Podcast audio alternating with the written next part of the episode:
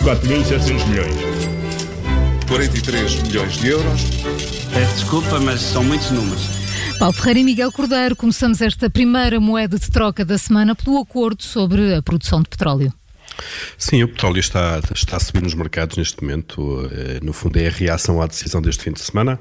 Eh, o acordo obtido eh, pela OPEP, a OPEP, é a antiga OPEP, a Organização dos Países Exportadores de Petróleo, a que se juntaram, entretanto, novos produtores, a Rússia e o México. Aliás, já falámos disto esta manhã. O acordo prevê um corte de 9 milhões e 700 mil barris por dia eh, na produção. Os produtores querem assim eh, inverter a queda de preços eh, nos últimos meses, desde o início do ano.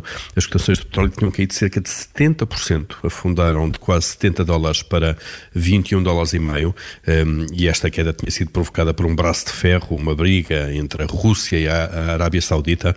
A Arábia Saudita é o maior produtor de petróleo do mundo, é o líder da OPEP, que é o cartel que conserta níveis de produção de petróleo para manipular a evolução dos preços. É, e era uma birra, como, como dizias, no início do ano a Arábia Saudita queria um corte na, na, produção para fazer subir os preços, que têm estado em queda, mas a Rússia opôs-se a essa medida e quis avançar com a extração de petróleo a partir de xisto. Uh, para retaliar, a Arábia Saudita decidiu um corte de 20% no preço do petróleo uh, e foi isto que começou a fazer cair os preços. A isto junta-se também toda a conjuntura global. As medidas de restrição impostas em grande parte dos países provocam uma forte quebra da economia economia e da produção, e, e com estas cai também a procura de petróleo e, e os seus derivados. É, e este corte na produção agora decidido deve, tem o objetivo e deverá travar de facto essa queda de preços, fazê-los subir, isso já está aliás a acontecer, uh, o petróleo já chegou hoje aos 24 dólares nos mercados, deverá assim continuar com esta tendência de subida.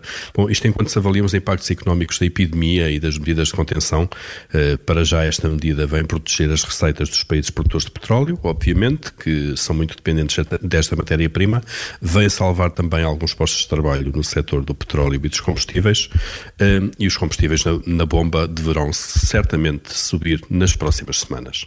Paulo Ferreira e Miguel Cordeiro, a partir de casa, mas sempre consigo aqui na Rádio Observador e também em podcast.